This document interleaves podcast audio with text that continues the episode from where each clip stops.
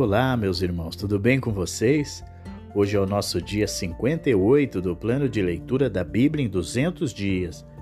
E nós lemos hoje o primeiro livro de crônicas do capítulo 6 ao capítulo 12. O capítulo 6 nos apresenta a genealogia de Levi.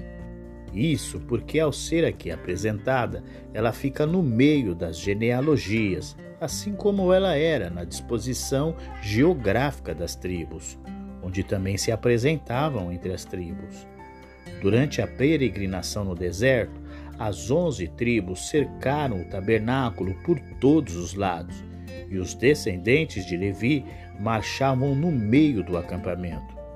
O objetivo dessa disposição era mostrar que a adoração a Deus deveria ser a prioridade para a nação. Da mesma maneira, o livro segue o mesmo padrão e mantém os filhos de Levi no meio das genealogias dos filhos de Israel. Ele enfatiza bem esta tribo e sua relevância para o serviço a Deus no templo, antes e depois do cativeiro. Tanto o rei quanto o templo eram estimados na estrutura de organização da nação. Um era um ungido do Senhor e o outro sua casa. Isso deveria significar para eles que, caso desejassem a restauração e a bênção de Deus, deveriam organizar estas duas estruturas e buscar unicamente a face do Senhor. O capítulo 7 nos apresenta o restante das genealogias de Israel, apresentando as últimas seis genealogias. Aqui vemos os descendentes de Sacar, Benjamim, Naphtali, Manassés, Efraim e Asser. Aqui o livro descreve de forma resumida quando comparamos com as descrições anteriores, mas não deixa de citá-las. Tanto a tribo de Sacar quanto a de Benjamim se destacam pela valentia de seus homens. Guerreiros valorosos eles se destacaram em muitas batalhas da história de Israel. No capítulo 8, temos mais um relato da genealogia da tribo de Benjamim.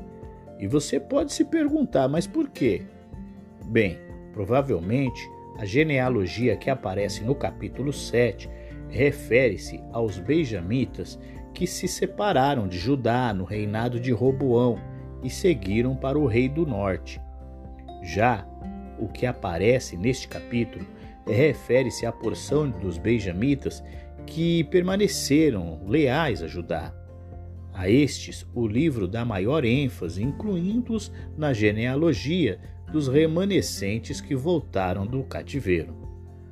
O capítulo 9 nos mostra que todo Israel foi listado nos registros genealógicos do livro dos reis de Israel validando a apresentação das genealogias de crônicas. Mas nem todos os nomes aparecem nessa apresentação, pois o objetivo do livro era mostrar as informações daqueles que vieram do cativeiro. Então, nos é apresentado os nomes das famílias que voltaram e habitaram em Jerusalém.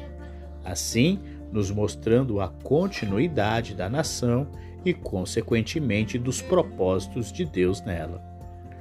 O capítulo 10 registra apenas o final da vida de Saul e seus filhos. O grande motivo disso é que a pretensão dele é relatar aos que voltaram do cativeiro como foi o reino de Davi sobre quem estava a promessa do Messias. Saul é um grande contraste quando comparado a Davi. Ao relatar o motivo de sua morte, o livro diz: Saul morreu desta forma, porque foi infiel ao Senhor, não foi obediente à palavra do Senhor e chegou a consultar uma médium em busca de orientação, em vez de consultar o Senhor. Por isso o Senhor o entregou à morte e deu o reino a Davi, filho de Jessé. Ou seja, o pecado de Saul levou à ruína de sua dinastia em um só dia, todos os seus possíveis descendentes ao trono foram mortos.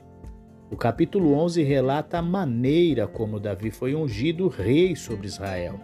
Aqui, o livro destaca a dinastia de Davi e a sua importância para o povo de Deus. conta como ele conquistou a cidade dos Jebuseus, Jebus, que posteriormente veio a se chamar Jerusalém e é conhecida como a cidade de Davi, pois era ali que o rei morava. Há neste capítulo o registro dos homens mais corajosos da história, os heróis de Davi.